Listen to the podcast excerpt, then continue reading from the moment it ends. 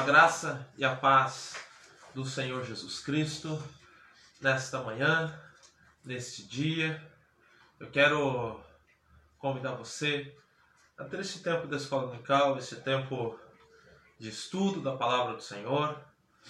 Teremos um tempo aqui de ouvir e meditar nos mandamentos do Senhor e também orarmos por esta situação que estamos vivendo né, nos dias de hoje, por esta pandemia que está assolando e ao mesmo tempo ceifando as vidas de diversas pessoas em todo o mundo, em diversos países.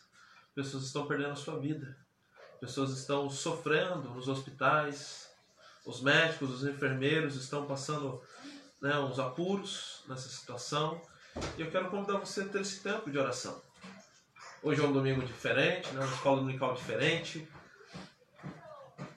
é um grande desafio, pois estamos praticamente acostumados a estarmos no domingo na igreja, né, no templo ali, no Jardim P, tendo a nossa escola dominical, onde tem sempre sido uma benção participar com os irmãos, mas hoje estamos aí cumprindo de forma responsável, de forma correta, esta quarentena, esse tempo de resguardo, para evitarmos a contaminação deste vírus, para evitarmos que esse vírus venha se proliferar.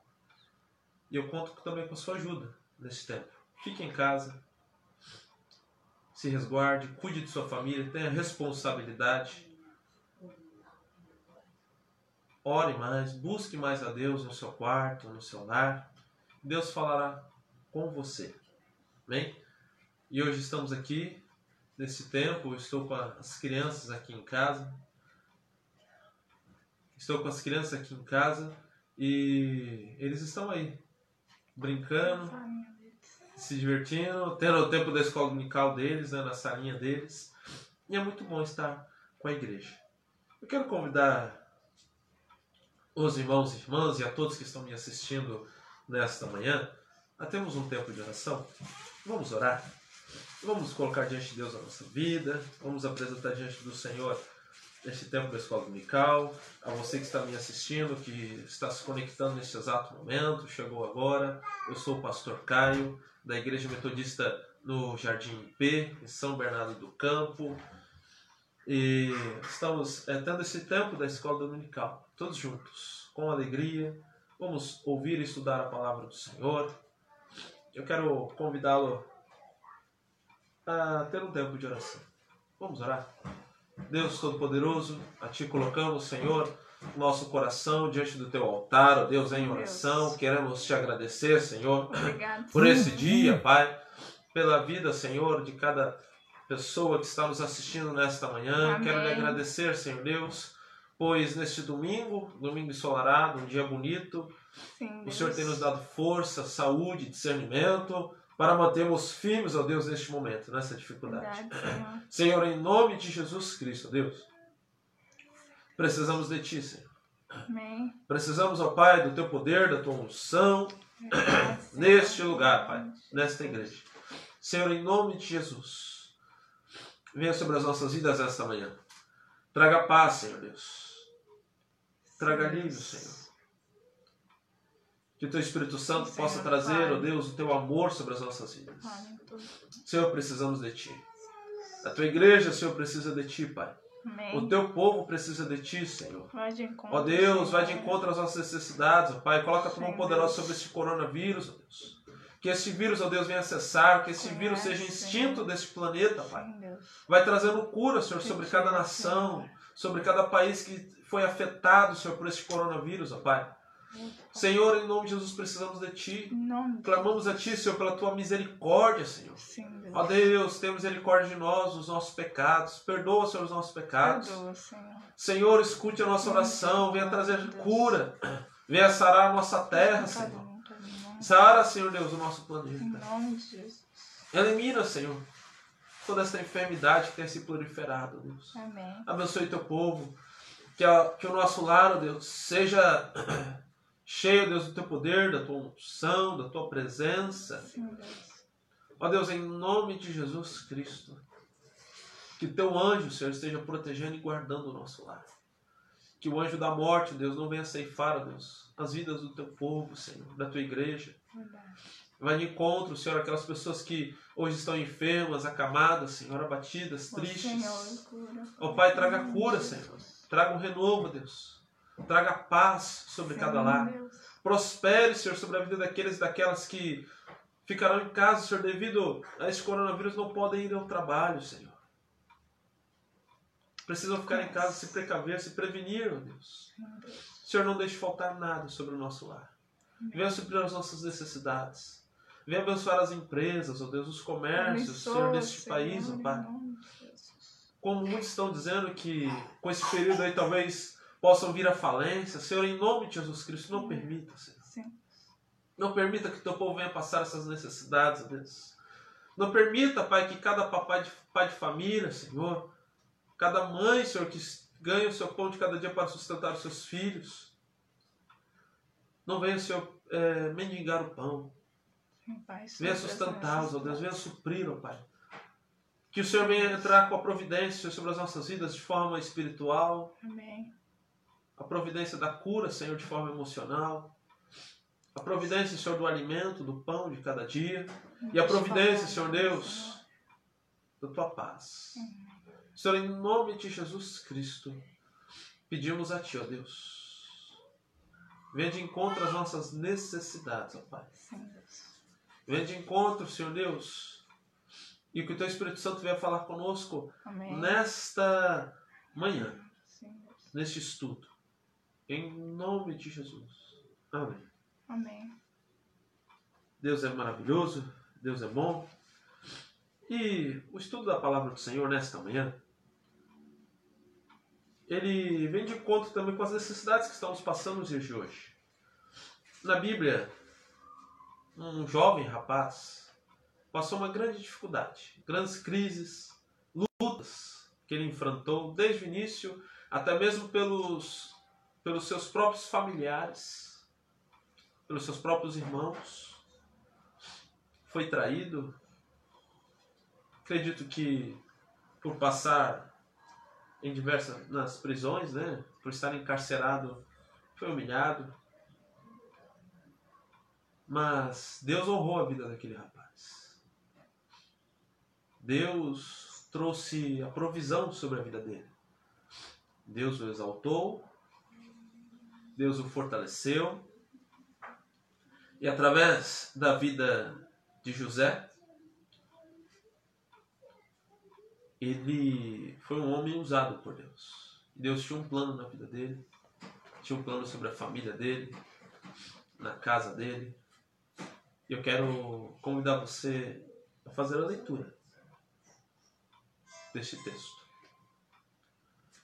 Abra a palavra do Senhor lá em Gênesis, livro dos Gênesis, primeiro livro da Bíblia, Gênesis, capítulo 37. Gênesis 37, versículo 1. Amém. Enquanto você está abrindo a palavra do Senhor.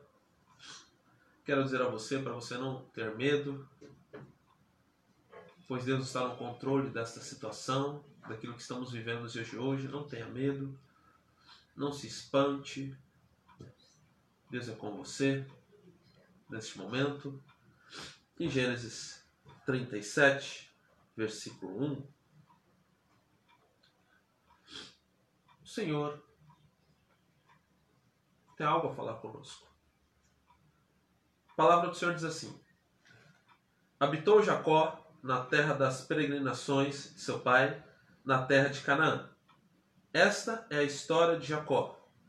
Tendo José 17 anos, apacentava os rebanhos com seus irmãos. Sendo ainda jovem, acompanhava os filhos de Bilá e os filhos de Zilpa, mulheres de seu pai, e trazia más notícias deles a seu pai. Ora, Israel amava mais a José que a todos os seus filhos, porque era filho da sua velhice, e fez-lhe uma túnica talar de mangas compridas. Veja só, uma túnica talar de mangas compridas. Versículo 4. Vendo, pois, seus irmãos que o pai o amava mais que a todos os outros filhos, odiaram-no e já não lhe podiam falar pacificamente. Teve José um sonho e o relatou a seus irmãos. Por isso o odiaram ainda mais.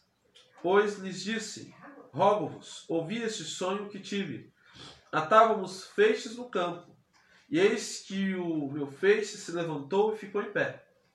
E os vossos feixes o rodeavam e se inclinavam perante o meu. Então lhe disseram os seus irmãos: Reinarás com efeito sobre nós? E sobre nós dominarás realmente? E com isso tanto mais o odiavam, por causa dos seus sonhos e de suas palavras.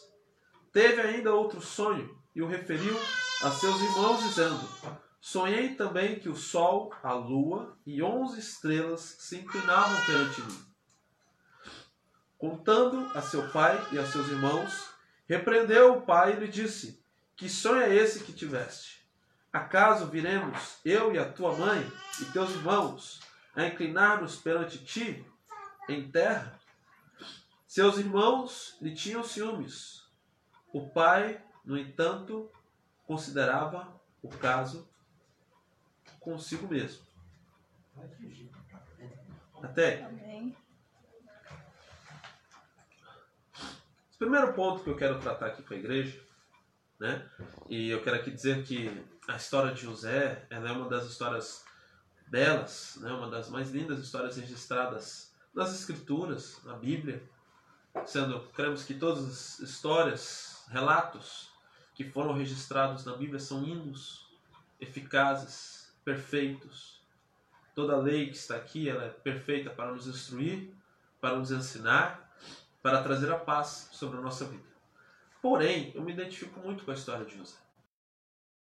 Porque a história de José nos ensina diversas lições, tem diversos temas. E uma delas é esta: que o amor de seu pai, Israel, Jacó, que tinha para com José, a inveja dos seus irmãos e a beleza de os sonhos de um jovem. Um jovem que tinha sonhos, que Deus falava com aquele jovem através de sonhos, mostrava para aquele jovem através dos sonhos. E então, José passou uma grande crise em sua vida. Passou uma grande dificuldade.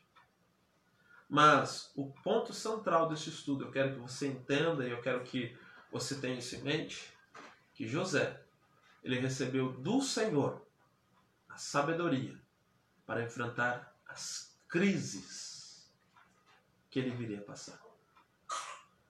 José, por mais que ele seja jovem, ele recebeu do Senhor sabedoria. Ele era um jovem sábio para enfrentar as dificuldades, para vencer os desafios, para compreender. E outra característica que eu acho muito importante na vida de José, que ele era fiel ao Senhor. Como assim fiel ao Senhor? Ele obedecia a Deus.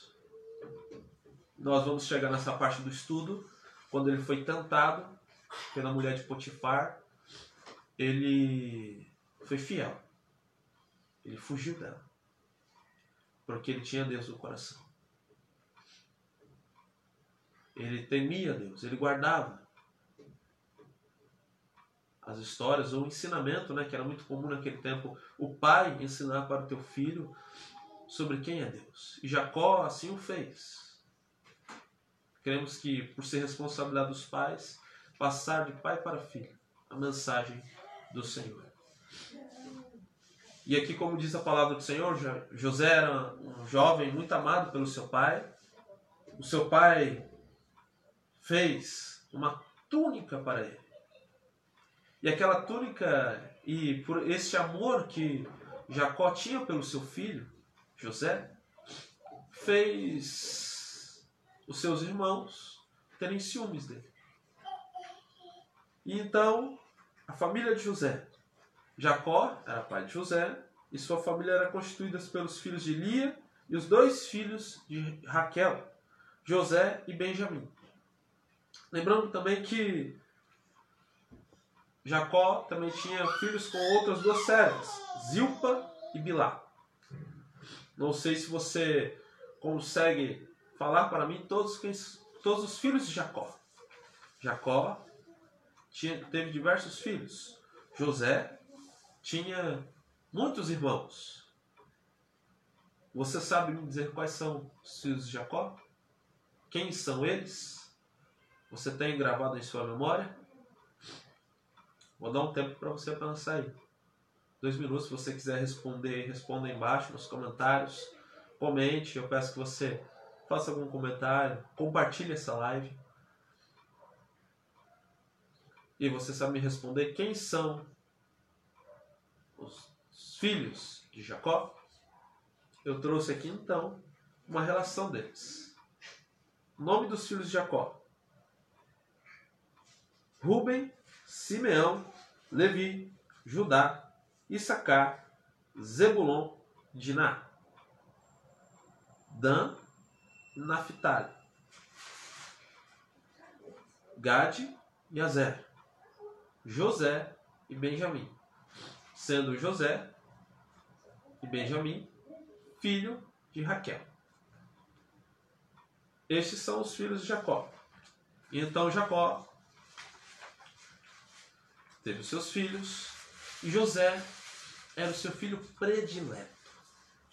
Talvez você já conheça a história e eu quero aqui tratar com você a inveja dos irmãos de José.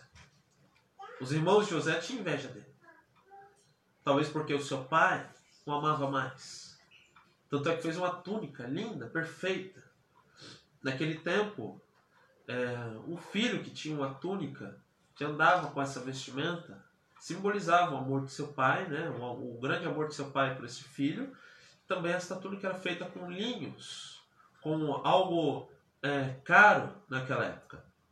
Então, a pessoa que tinha isso era ela é privilegiada. Por quê?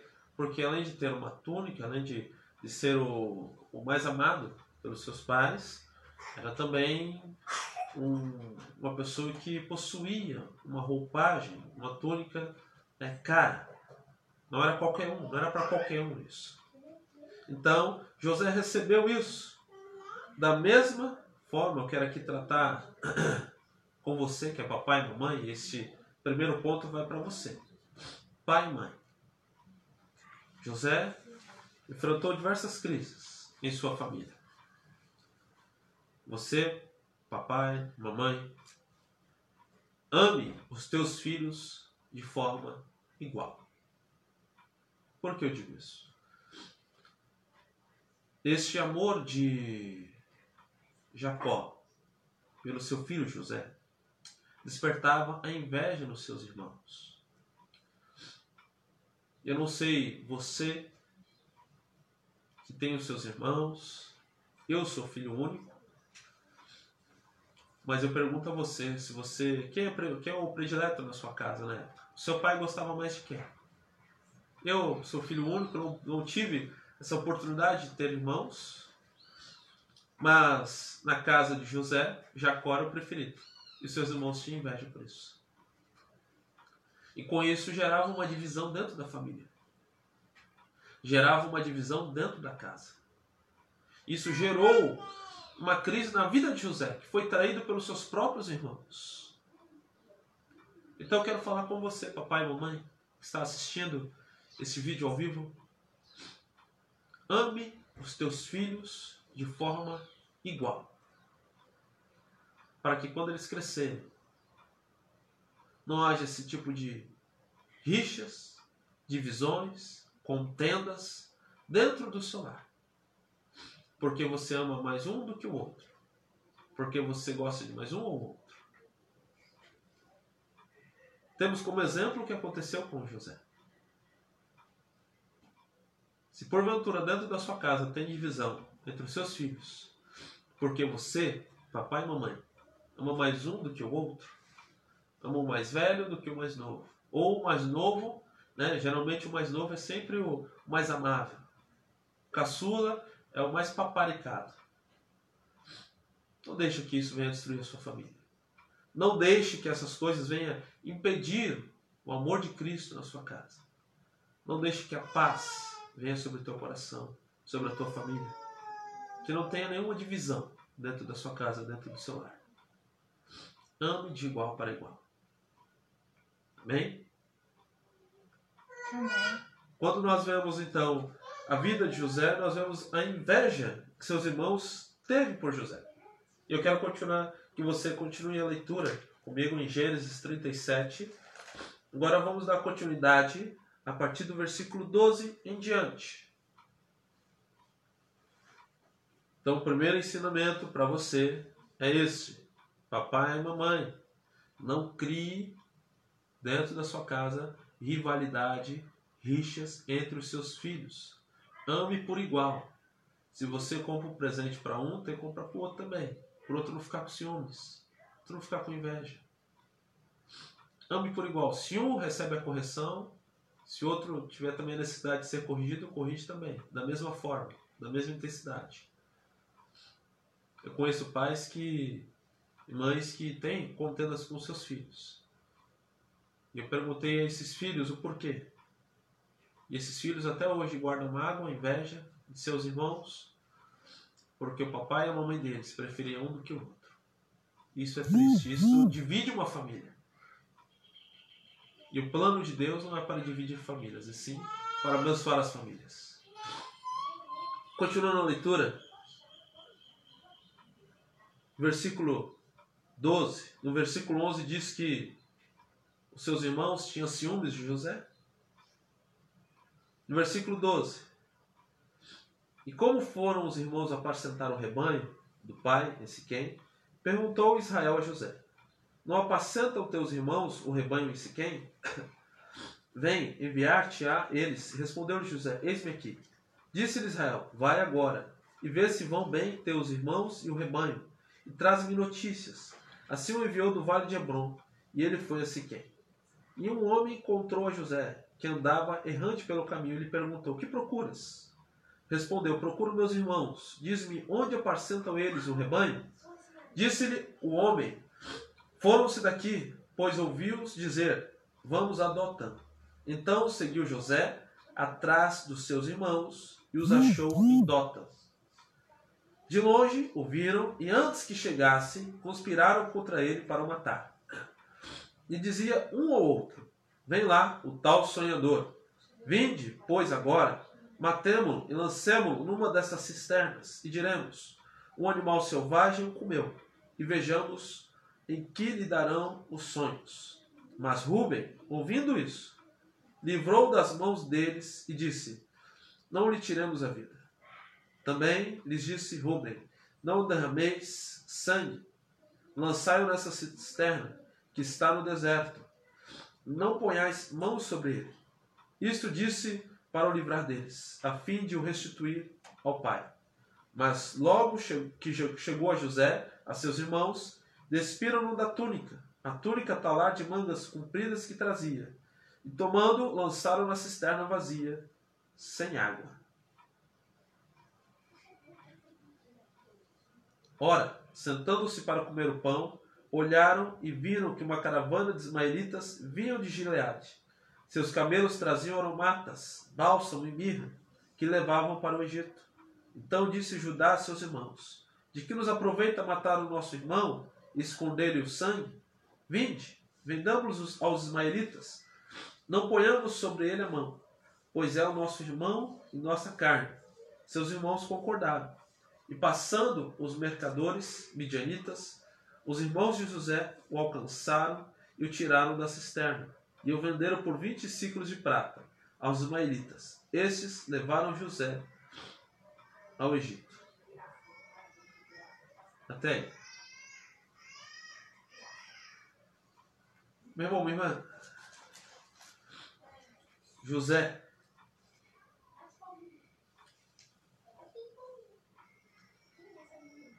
no versículo 7, 9, que lemos do capítulo 37, de uma forma precipitada, ele contou os seus sonhos aos seus irmãos e ao seu pai. E aí que começou toda essa, essa contenda, toda essa inveja. Porque um dos seus sonhos, ou melhor dizendo, os dois sonhos, nos mostra que José ia dominar sobre eles. Deus deu esse sonho a José. Em ambos os sonhos, nos diz que José estaria sobre uma autoridade sobre a vida dos seus irmãos. E então ele contou isso. E isso então já despertou a ira dos seus irmãos. Contou de uma forma precipitada, agiu de forma errada. E ele contou. Talvez ele não esperava a reação, esta reação dos seus irmãos, mas ele contou. Com toda, dizer assim, ingenuidade, de uma forma simples, compartilhando algo para alguém.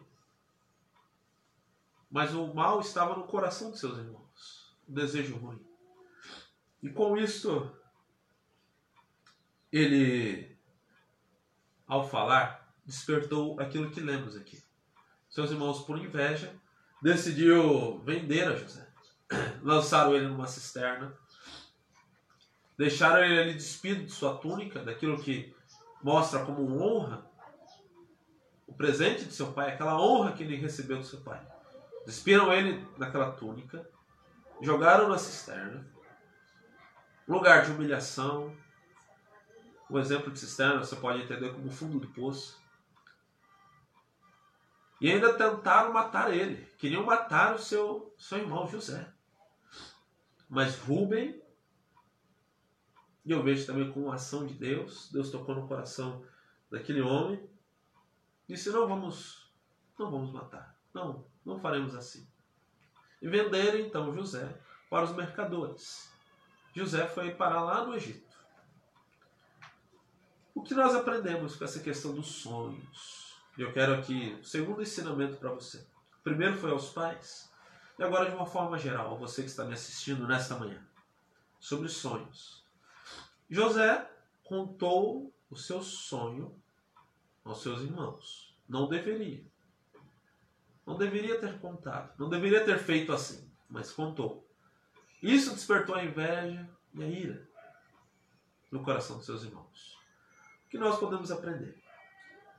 que nem sempre, nem sempre nós podemos compartilhar os nossos sonhos, aquilo que queremos fazer em nossa vida, as nossas metas, com qualquer um que aparece por aí.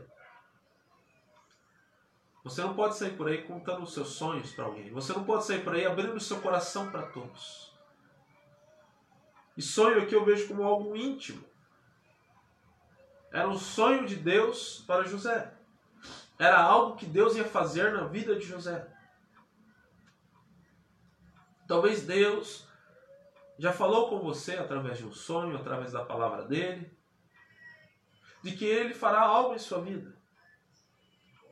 De que ele abençoará casa, dará uma ideia a você, um plano, enfim. Deus já falou algo que vai fazer na sua vida. Não saia por aí contando para ninguém. Não conte os seus sonhos para ninguém.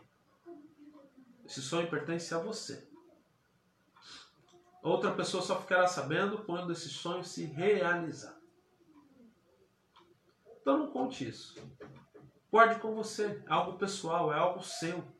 Guarde com você. Guarde com você. Por José contar os seus sonhos, despertou a ira dos seus irmãos, porque seus irmãos logo entenderam: opa, ele vai reinar sobre as nossas vidas, ele será maior do que nós. Como pode José, aquele menino ali, ser maior do que nós? Eu vejo no texto dessa forma, a inveja dele. Então não conte os seus sonhos para ninguém. Se Deus tem dado a você um sonho, guarde em seu coração e aguarde que aconteça no tempo de Deus esse sonho. Este é o segundo ponto. Cuidado com quem você compartilha as suas coisas, os seus sonhos, a sua intimidade. Cuidado. Talvez tem pessoas ao nosso lado que não estão para somar, sim para dividir, sim para talvez até mesmo é, ir contra nossa vida. Está ao nosso lado apenas para captar informações e espalhar por aí. Então não conte os seus sonhos para ninguém. É algo íntimo, é algo seu. Guarde com você e aguarde até que Deus venha realizar esse sonho. No tempo dele, no tempo do Senhor, no tempo da presença do Senhor. É muito importante isso. Mas, voltando aqui à história de José e um dos acontecimentos que José, só sintetizando esse primeiro ponto aqui do estudo, José revelou os seus dois sonhos à sua família e logo teve que enfrentar algumas crises. Quando ele revelou, ele já enfrentou algumas crises. E assim, às vezes, acontece conosco. Certa vez eu contei algumas coisas para uma pessoa que se dizia amigo meu. Na verdade, ele era um amigo da onça. E ele revelou esses segredos. Isso me prejudicou naquele tempo trouxe muitas crises sobre a minha vida, muitas dificuldades. Perdi algumas coisas, algumas oportunidades. E Deus me ensinou através disso. Então que Deus possa ensinar a você também. Não espere perder algo, porque você contou o seu sonho, a sua intimidade para alguém. Independente se seja o seu melhor amigo ou não. Guarde com você. Porque se Deus falou para você, é para guardar com você. E compartilhar no momento que Deus mandar compartilhar. A síntese do primeiro ponto então é essa. Deus, José revelou seus sonhos e algumas crises começou a acontecer na vida dele. E então José foi vendido para os mercadores. Os seus irmãos pegaram a túnica de José, rasgaram, sujaram com sangue, foram até o seu pai Jacó, dizendo que o animal o devorou. O animal o destruiu. Disseram também ao seu pai para enganá-lo. Quero então convidar você a meditar no outro ponto agora, sobre a vida de José. Vamos, abra a palavra do Senhor. A Bíblia aberta, no livro de Gênesis, capítulo 39. A segunda situação que José passa em sua vida, a segunda crise que José está passando em sua vida, a segunda dificuldade. Gênesis 39. Então, recapitulando aqui. Enquanto você está abrindo a palavra de Deus em Gênesis 39, versículo 1.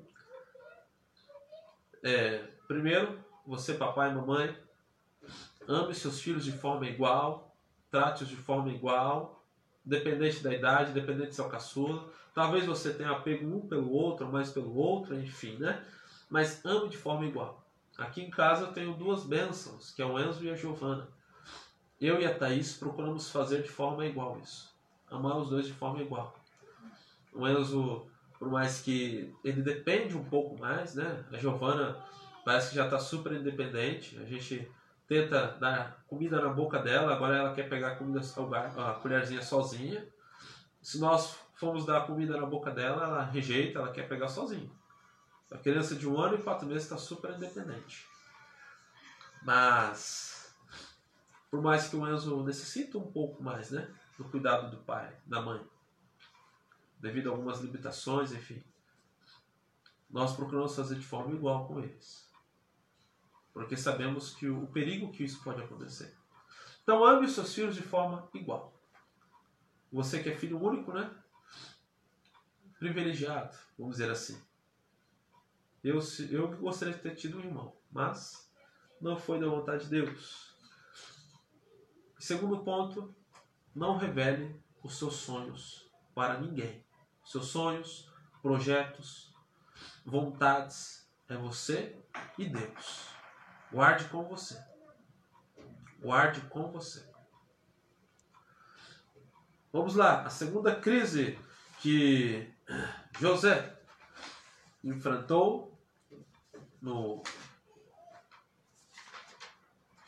na vida dele, no momento difícil dele. Gênesis 39, versículo 1. José foi levado ao Egito. Faça a leitura comigo. Gênesis 39, versículo 1. José foi levado ao Egito e Potifar, oficial de Faraó, comandante da guarda egípcio, comprou dos ismaelitas que o tinham levado para lá. O Senhor era com José, que veio a ser homem próspero e estava na casa de seu senhor egípcio. Vendo Potifar que o Senhor era com ele e que tudo que ele fazia o Senhor prosperava em suas mãos, olha só, tudo que José fazia o Senhor prosperava em suas mãos. Este é o versículo chave. E que em nome de Jesus, tudo que você fizer, que o Senhor prospere o trabalho de suas mãos. Amém. Que você seja uma pessoa próspera.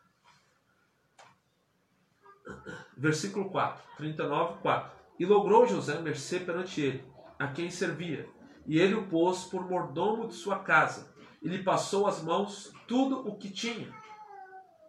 E desde que o fizeram mordomo de sua casa, e sobre tudo o que tinha, o Senhor abençoou a casa do egípcio por amor de José. A bênção do Senhor estava sobre tudo o que tinha, tanto em casa como no campo. Potifar, tudo o que confiou às mãos de José, de maneira que, tendo por mordomo, de nada sabia, além do pão com que se alimentava. José era formoso de porte e de aparência. Até aí. Olha como Deus honra o ser humano, aquele que confia nele, aquele que guarda o Senhor. E aqui diz né, que o Senhor era com José. José era com o Senhor. Deus ia, estava com aquele homem, com aquele rapaz, de boa aparência, jovem, bonito. E ele, tudo que ele fazia, ele era próspero. E aqui nos ensina que o Senhor abençoa aqueles que são humilhados. O Senhor exalta. Eu não sei se no momento você tem se identificado com essa história. Se você tem sido humilhado, se você tem sido humilhado até mesmo pelos seus, da sua casa, seus irmãos, Deus o exaltará. Não para você se vingar, não com o objetivo de se vingar, não com o objetivo de, de humilhar o teu próximo. Que a história de José tem esse final. Mas com o objetivo de ajudar, de estender as mãos, como sinal de eu te perdoo, por um dia você ter me humilhado, um dia você ter me maltratado. Assim como foi com José. Eu vejo isso na história de José. Ele ajudou os seus irmãos, aqueles que humilharam, aqueles que maltrataram, aqueles que fizeram mal contra ele. Então que você possa se atentar a essa passagem. José era próspero. Tudo que, que aquele rapaz colocava as mãos prosperava. Tudo que ele fazia acontecia. Por quê? Porque Deus estava com ele. Deus está com você também. Deus está na sua casa, na sua família, nos seus planos, nos seus sonhos. Cuidado para com quem você tem comentado, compartilhado a sua vida. Fale pouco, ore mais, busque mais a Deus e fale pouco. Tenha sabedoria desde já. Assim como a palavra do Senhor nos ensina lá em Tiago, que nós devemos falar pouco. Tenha sabedoria. José, próspero, e eu peço que você continue a leitura, por favor. Versículo 7. Aconteceu depois dessas coisas que a mulher de seu senhor, né, Potifar, pôs os olhos em José e lhe disse: Deita-te comigo. A primeira crise de José já no Egito. Ele, porém, recusou e disse à mulher do seu senhor: Teme por mordomo o meu senhor, e não sabe do que há em casa, pois tudo o que tem me passou eles as minhas mãos. Ele não é maior do que eu nesta casa, nenhuma coisa me vedou, senão a ti, porque és sua mulher. Como, pois, cometeria eu tamanha maldade e pecaria contra Deus? Eu quero chamar a atenção aqui. Vamos continuar a leitura. Pecaria contra Deus. Falando ela a José todos os dias, todos os dias a tentação na vida de José, todos os dias a tentação batendo na porta do seu coração, das suas vontades. Falando ela a José todos os dias, e não lhe dando ele ouvidos para se deitar com ela e estar com ela, sucedeu que certo dia veio ele à casa para atender aos negócios, e ninguém dos de casa se achava presente. Então ela o pegou pelas vestes e lhe disse: Deita-te comigo. Ele, porém, deixando as vestes das mãos dela, saiu fugindo para fora. Vendo ela que ele fugira para fora, mas havia deixado as vestes nas mãos dela, chamou pelos homens de sua casa e lhes disse: Vede, trouxe-nos meu marido este hebreu, para insultar-nos. Veio até mim para se deitar comigo, mas eu gritei em alta voz. Ouvindo ele que eu levantava a voz e gritava, deixou as vestes ao meu lado e saiu, fugindo para fora. Conversou ela junto de si as vestes dele, que seu senhor tornou a casa. Então lhe falou, segundo as mesmas palavras, e disse: O servo hebreu que nos trouxestes, veio ter comigo para insultar. Quando, porém, levantei a voz e gritei, ele, deixando as vestes ao meu lado, fugiu para fora. Tendo o Senhor ouvido as palavras de sua mulher, como lhe tinha dito, desta maneira me fez o teu servo. Então se lhe acendeu a ira. E o Senhor de José o tomou e o lançou no cárcere, no lugar onde os presos do rei estavam encarcerados. Ali ficou ele na prisão.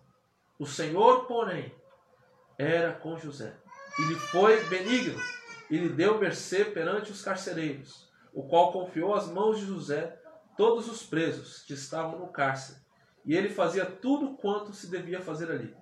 Nenhum cuidado tinha o carcereiro de todas as coisas que estavam nas mãos de José, porquanto o Senhor era com ele, e tudo o que ele fazia, o Senhor prosperava.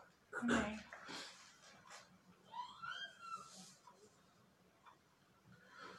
José foi levado à casa de Potifar, a função de mordomo. Mordomo é aquele que cuida de todas as coisas, até mesmo dos negócios. Né? Naquele tempo, a função do mordomo era essa, cuidar dos negócios do seu senhor. Então, ele cuidava da casa, cuidava dos seus negócios, estava talvez é, como liderança sobre a vida dos empregados ali. O mordomo era aquele que estava sobre autoridade de liderar sobre os, os demais empregados. E tudo que José fazia, nós lemos aqui, ele prosperava. Por quê? Qual era o segredo? Deus estava com ele. Ponto. O que nós aprendemos neste ponto? José, ele passa por crises, passa por lutas, passa por dificuldades, como eu e você. Na casa de Potifar, ele passou uma grande dificuldade. Ele poderia ter cometido um adultério ali. Ele poderia ter feito algo com a mulher de Potifar que seria penoso para ele, entristeceria o coração de Deus. Mas ele foi fiel a Deus. E ele diz: Como pode eu pecar contra Deus? Contra Deus. Versículo 9, 39, 9. Pecar contra Deus. José tinha esta responsabilidade. Ele foi fiel a Deus. Terceiro ponto. Seja fiel ao Senhor em todas as coisas na sua vida. Se o pecado vier para afastar você da presença de Deus, se o pecado vem para tirar você do Senhor, da presença do Senhor, diga não. Se você receber uma oferta no seu trabalho, onde você estiver, para cometer algo de errado contra alguém, se você receber um suborno, se você receber uma propina, diga não. Você não precisa disso. Você não está nessa terra para prejudicar ninguém. Nós somos filhos de Deus, estamos aqui para levar a palavra do Senhor. Seja fiel a Deus. Em todos os sentidos da sua vida, seja fiel. Por isso que eu digo, eu vejo a sabedoria na vida de José. Que ele teve sabedoria para gerenciar, para cuidar, gerenciar as crises que ele passava em sua vida. Ele gerenciou essa grande crise. Quando a mulher tentou contra ele, sem sucesso por diversas vezes, então inventou uma mentira para derrubá-lo. Então, o seu senhor Potifar, ouvindo a sua esposa, né, aquela mentira contada, tendo como prova ali, uma prova fictícia, vamos dizer assim, algo plantado, né, que José saiu correndo, nu, deixou suas vestes ali, saiu correndo. Ela usou aquilo ali como uma prova para dizer que José fez, enfim. Potifar acreditou, lançou ele na prisão. Dentro da prisão, o carcereiro confiou em José.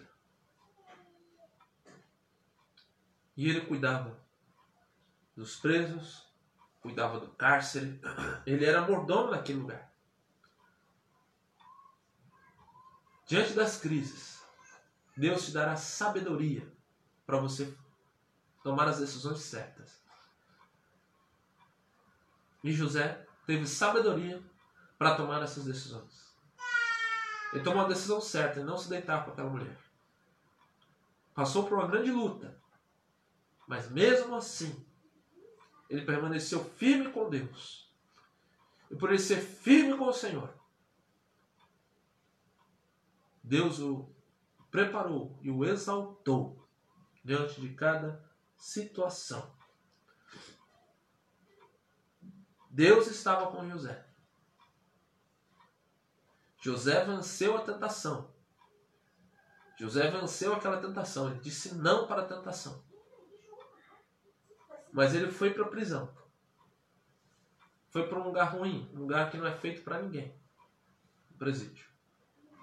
Uma prisão é um lugar sujo, um lugar é, imundo, enfim. Mas ele foi usado por Deus. Ali, naquele lugar, Deus começou o plano para exaltar a José. O que eu quero dizer para você é que diante das maiores crises da sua vida, é que Deus usará você para que você tenha ciência, sabedoria, discernimento para superar a cada dificuldade. Hoje nós passamos por muitas lutas. Uma luta que nós enfrentamos é essa. Estamos em quarentena, numa pandemia, protegendo a nossa família e também protegendo a família do outro, né? se resguardando para que nós não venhamos ser contaminados e com isso contaminar outros.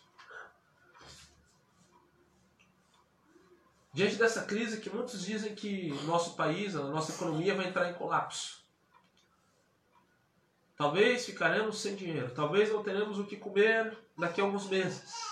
Meu irmão, minha irmã, é diante dessa crise que Deus exaltará você. Amém. É diante dessa crise que Deus nos guardará. É diante dessa crise que Deus há de trazer a vitória sobre as nossas vidas. O que você deve fazer? Confiar no Senhor. José confiou no Senhor. Então vamos já caminhando para o final do nosso estudo. Depois eu quero ter um tempo com você de ler os comentários, de aquilo que você tem perguntado na live, os seus comentários. Quero depois agradecer aos ouvintes. Fique comigo até o final dessa live. José vai para a prisão. Eu quero convidar você a abrir a palavra do Senhor. Capítulo 40, Gênesis 40, versículo. Pega água para Beatriz. Gênesis 40, 1.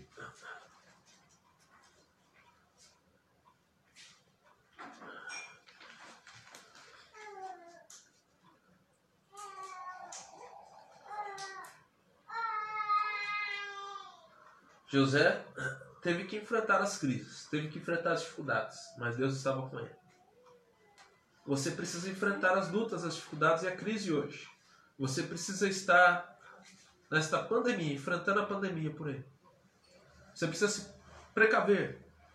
Não se preocupe, irmão. Deus está cuidando de você. Deus não vai deixar faltar nada. Você precisa passar pela luta, pela crise, como eu, você, como todos estão passando. Deus está conosco, Deus está com a igreja, a igreja não está fechada, a igreja está ativa. Deus vai te ajudar.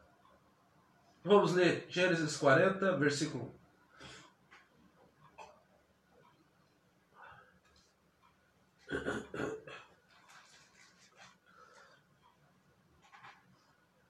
Gênesis 41, a palavra do Senhor diz assim: Passadas estas coisas, aconteceu que o mordomo do rei do Egito e o padeiro ofenderam o seu senhor, rei do Egito.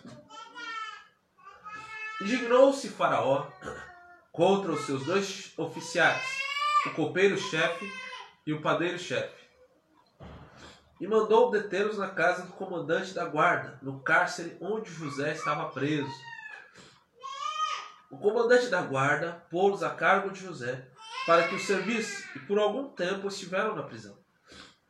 E ambos sonharam, cada um no seu sonho, na mesma noite, cada sonho com a sua própria significação. O copeiro e o, o padeiro do rei do Egito, que se achavam encarcerados. Vindo José pela manhã, viu-os e eis que estavam turbados Então perguntou aos oficiais de Faraó, que com ele estavam no cárcere da casa do seu senhor: Por que tendes hoje triste o semblante? Eles responderam: Tivemos um sonho, não há quem possa interpretar. Disse-lhes José: Porventura não pertence a Deus as interpretações? Contai-me o sonho. Veja só, José sempre colocando Deus acima de todas as coisas. O sonho do copeiro-chefe. Então o copeiro-chefe contou seu sonho a José. Ele disse: Em meu sonho havia uma videira perante mim. E na videira três ramos. Ao brotar a vide, havia flores. E seus cachos produziam uvas maduras. O copo de Faraó estava na minha mão Tomei as uvas e as exprimi no copo de Faraó, e o dei na própria mão de Faraó. Então lhe disse José: Esta é a sua interpretação. Os três ramos são três dias. Dentro ainda de três dias, Faraó te reabilitará e te reentregará no teu cargo, e tu lhes darás o copo, o copo na própria mão dele, segundo o costume antigo quando lhes era copeio. Porém, lembra-te de mim, quando tu te correr bem, e rogo-te que sejas bondoso para comigo, e faça menção de mim a Faraó, e me faça sair desta casa. Porque de fato fui roubado da terra dos hebreus, e aqui nada fiz, para que me pusessem nesta masmorra. Agora o segundo sonho, o sonho do padeiro-chefe. Vendo o padeiro-chefe que a interpretação era boa, disse a José: Eu também sonhei. E eis que três cestos de pão alvo me estavam sobre a cabeça. E no cesto mais alto havia de todos os manjares de Faraó, arte de padeiro, e as aves os comiam do cesto na minha cabeça. Então lhes disse José: A interpretação é esta: os três cestos são três dias. Dentro ainda de três dias, Faraó te tirará fora a cabeça, te pendurará no madeiro, e as aves te comerão as carnes. No terceiro dia, que era aniversário de nascimento de Faraó, deu este um banquete a todos os seus servos, e no meio desses reabilitou o copeiro-chefe e o condenou o padeiro-chefe. Ao copeiro-chefe reintegrou no seu cargo, no qual dava o copo na mão de Faraó, mas ao padeiro-chefe enforcou, como José havia interpretado. O copeiro-chefe, todavia, não se lembrou de José, porém dele se esqueceu. Meu irmão, minha irmã, as pessoas podem se esquecer de nós. Talvez alguém já prometeu algo a você e se esqueceu de você. Prometeu e não cumpriu. Talvez no ano da política nós passamos muito por isso. Muitos prometem e não cumprem. Mas Deus não se esquece de nós. Deus não se esquece de nós. E quando Deus promete algo na sua vida, Ele não se esquecerá de você. E Deus exaltará você no tempo dele, no momento dele, na hora dele. Para que Cristo, para que o Senhor seja glorificado através da tua vida. Deus é fiel, Deus é maravilhoso. E assim Deus fez na vida de José. José na prisão foi usado ali, interpretou os sonhos, os sonhos aconteceram conforme ele interpretou, porém ele foi esquecido. Mas Deus traz a José novamente à tona. Isso eu quero dizer quando José interpreta os sonhos de Faraó. E por interpretar os sonhos de Faraó, Faraó o coloca como o governador do Egito. Desses pontos eu quero convidar a igreja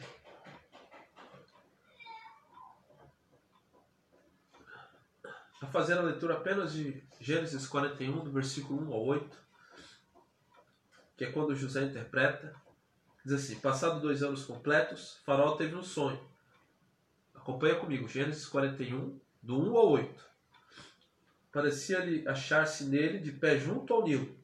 Do rio subiam sete vacas formosas à vista e gordas estavam no carriçal. Após elas subiam do rio, outras sete vacas feias, avistas e magras e pararam junto às primeiras na margem do rio. As vacas feias à vista e magras comiam as sete formosas à vistas e gordas. Então acordou o faraó. Tornando a dormir, sonhou outra vez. De uma só haste saíam sete espigas cheias e boas. E após elas nasciam sete espigas mirradas, crestadas do vento oriental. As sete espigas mirradas devoravam as sete espigas grandes e cheias. Então acordou o faraó, fora isto um sonho. De maneira, achando-se ele um espírito perturbado, mandou chamar todos os magos do Egito, e todos os sábios lhe contou sonhos, mas ninguém havia lhes que interpretasse. Então disse a faraó, o copeiro-chefe, lembra-me hoje das minhas ofensas. Estando o faraó muito indignado contra seus servos, pondo-no à prisão na casa do comandante da guarda, a mim e ao padeiro-chefe, tivemos um sonho da mesma noite e eu e ele sonhamos, e cada um com o sonho da sua própria significação. Achava-se conosco um jovem hebreu, servo do comandante da guarda. Contamos os sonhos e ele nos interpretou, a cada um segundo o seu sonho. E até aí. Amém. Resumindo aqui essa parte, esse capítulo, Faraó mandou chamar José. Josué revelou os sonhos de Faraó. José mostrou-lhe qual seria o plano. Seria um tempo de fartura, sete anos, sete anos de escassez. E durante esse tempo, faraó precisava se preparar. E Deus então usou a José. E o versículo 33. Lê pra gente o versículo 41 ao 33. Vers, perdão, capítulo 41, versículo 33 da palavra de Deus em Gênesis. Agora, pois, escolha Faraó um homem ajuizado e sábio, e o ponha sobre a terra do Egito Faça isso, Faraó, e ponha administradores sobre a terra, e tome a quinta parte dos frutos da terra do Egito nos sete anos de fartura. Sete anos de fartura sobre o Egito. Ajuntem os administradores toda a colheita dos bons anos que virão. Recolha o cereal debaixo do poder de Faraó, para mantimento nas cidades, e o guardem. Assim o mantimento será para abastecer a terra nos sete anos da fome que haverá no Egito, para que a terra não pereça de fome. Sete anos de fome viria sobre a terra. No Egito também. E era necessário abastecer. E Faraó fez o quê? Faraó colocou José, um homem de Deus. José foi exaltado. José, de humilhado, ele foi exaltado.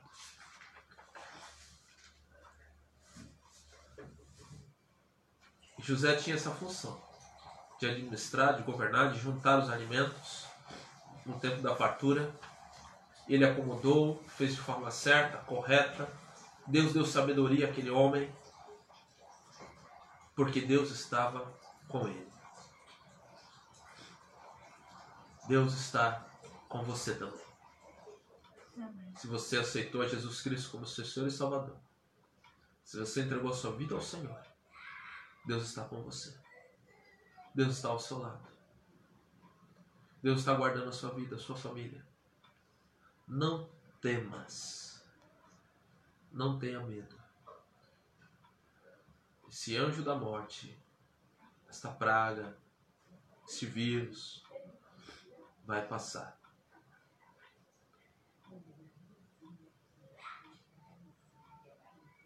Não faltará nada na sua casa. Não faltará nada na sua mesa. Porque Deus estará com você. Amém. Fortalecendo, cuidando, guardando, suprindo as suas dificuldades e necessidades. O que você deve fazer então nesse tempo de crise? Peça ao Senhor sabedoria para administrar os teus bens, a tua família, nesse tempo de crise.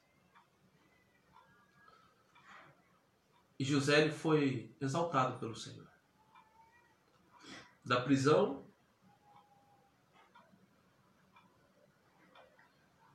ao templo. Da prisão ao palácio. De uma cela à cadeira do governante. Pessoas submissas a ele. Por quê? Qual é o segredo? Deus estava no centro da vida dele. Deus tinha um plano na vida dele. E ele colocou Deus no centro. Ele confiou no Senhor. Ele se santificou. Ele buscou ao Senhor. Coloque Deus no centro da sua vida. Procure fazer a vontade de Deus. Procure servir ao Senhor. E as demais coisas os serão acrescentadas. E nada lhe faltará. Porque Deus, Pai, não desampara os seus filhos, aquele que o busca, aquele que clama por ele. Deus deu sabedoria a José para agir nesse tempo de crise no Egito. Lembrando que no Egito sempre foi conhecido, né? o Egito sempre foi conhecido por um lugar próspero, né? um lugar com fartura, uma terra próspera, uma terra que tinha um alimento. E no capítulo 42, José abençoa seus irmãos. José dá fartura aos seus irmãos. José alimenta a sua família. Aquele homem que foi humilhado pelos seus irmãos. O sonho de Deus se cumpriu, o tempo de Deus. E hoje os seus irmãos se inclinam para ele. A partir do capítulo 42 em diante. E esse é o estudo que eu tenho a você nesta manhã. Portanto, você, papai, mamãe, a todos que estão me, assistindo nesta manhã, que você possa se curvar diante de Deus. Que esta crise que passamos hoje é algo passageiro. É algo passageiro. Toda crise, toda dificuldade, ela tem começo, meio e fim. Nós precisamos neste momento é o quê? É estar na presença do Senhor. Colocar Deus no centro de todas as coisas. e pedir sabedoria. Peça sabedoria a Deus e Deus dará a você. Quero encerrar aqui contando uma história. A história do tolo, do inteligente, do sábio. Você conhece essa história? A história é o seguinte: vinha um tolo pelo caminho, ele caminhando naquela rua, tinha um buraco naquela rua. E ele sempre, quando ele caminhava naquela rua, ele tropeçava naquele buraco, caía e se machucava. Aí ele se levantava, voltava, né? Saía do buraco, todo machucado. No outro dia, ele passava novamente por aquela rua. Novamente. Ele sabia que tinha um buraco ali, mas ele sempre caía no mesmo buraco, se machucava. Se levantava, todo machucado, voltava. No outro dia passava pela rua, o tolo.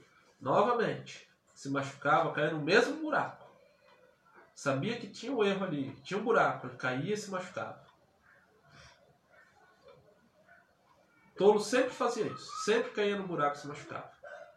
De longe, o inteligente, olhando para o tolo, né? Olhou para o tolo, os, os, erros que o tolo estava cometendo, sempre caía no mesmo buraco, sempre se machucava. O inteligente olha de longe e diz assim: Quer saber? Eu vou fazer diferente. Aí o inteligente observava, tolo. E ele falou: Vou fazer de uma forma diferente. Eu vou pegar um outro caminho. Então o inteligente pegava outro caminho, mas da mesma forma ele tropeçava em alguns erros. Caía e se machucava. Aí o sábio, olhando o tolo e o inteligente, o sábio disse assim: Ali tem um buraco. Eu não vou cair e não vou me machucar. E eu vou, eu vou olhar e vou ser diferente também do inteligente. Eu sei que tem um buraco. E eu vou me desviar dele. Qual é a moral da história?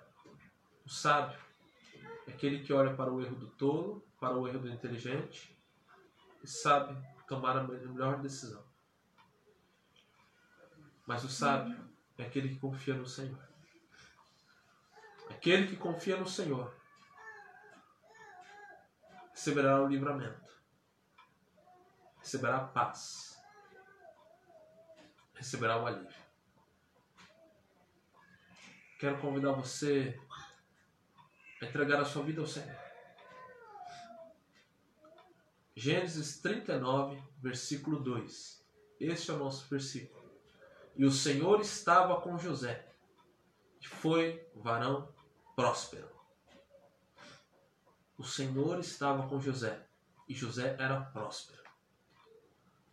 Que a prosperidade venha sobre a tua vida. Prosperidade financeira, prosperidade emocional, que você seja uma pessoa emocionalmente saudável, prosperidade, saúde física, que você seja saudável fisicamente, que você seja próspero financeiramente, que você seja próspero na presença de Deus na sua vida. Busque ao Senhor nesse tempo de quarentena. Busque a Deus nesse tempo de resguardo, esse tempo de ficar em casa. Faça um culto com a sua família, um culto familiar.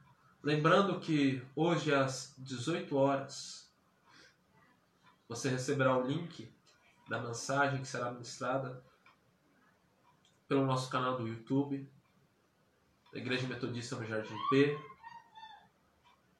Às 18 horas teremos a mensagem deste domingo.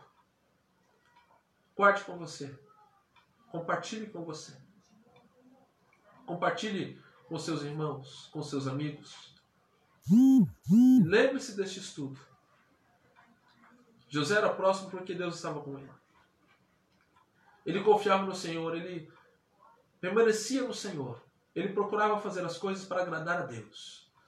Ele fugia do pecado. Que você possa agradar ao Senhor em todas as coisas. E Deus será sobre a tua vida. Vamos orar? Nós temos tempo de encerrar, né? Vamos orar, vamos colocar diante de Deus a nossa vida. Senhor, diante de Ti, Deus. Eu oro aqui agora, Senhor, juntamente com os meus irmãos e irmãs que estão assistindo esta live, ó Deus, e aonde eles estiverem.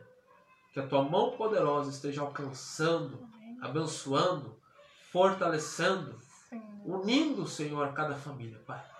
Se porventura, Deus, alguma família que está dividida dentro do lar, assim como era a família de Jacó, onde os irmãos tinham inveja de José, ó Deus, traga cura sobre esta família, Senhor. Que eles possam se unir novamente, que eles possam ter um tempo de comunhão, um tempo de união, um tempo de paz. Sim. Senhor, em nome de Jesus Cristo, eu peço a Ti, Senhor, que o Senhor esteja protegendo e guardando, Deus, o nosso lar, a nossa família, de todo mal, de todo vírus que está se proliferando por aí, lá fora. Deus, venha proteger a nossa família, Senhor. Dê a vitória ao teu povo, ó Deus. Dê a vitória aos médicos, aos enfermeiros, ó Deus. Aqueles e aquelas que estão trabalhando incansavelmente, intensamente para garantir o funcionamento deste país, Senhor. Deus dê a vitória. Não deixe que o nosso país, que a nossa nação venha a se afundar, Senhor. Perdoe os pecados da nossa nação, Deus. Perdoa. Pai, os pecados da nossa nação.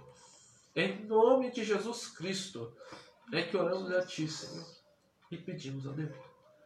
Em nome de Jesus, Senhor, tenha misericórdia, Senhor, de nós. Traga cura, traga paz, para a honra e glória de Ti, Senhor. É que oramos e agradecemos a Deus. Em nome de Jesus Cristo.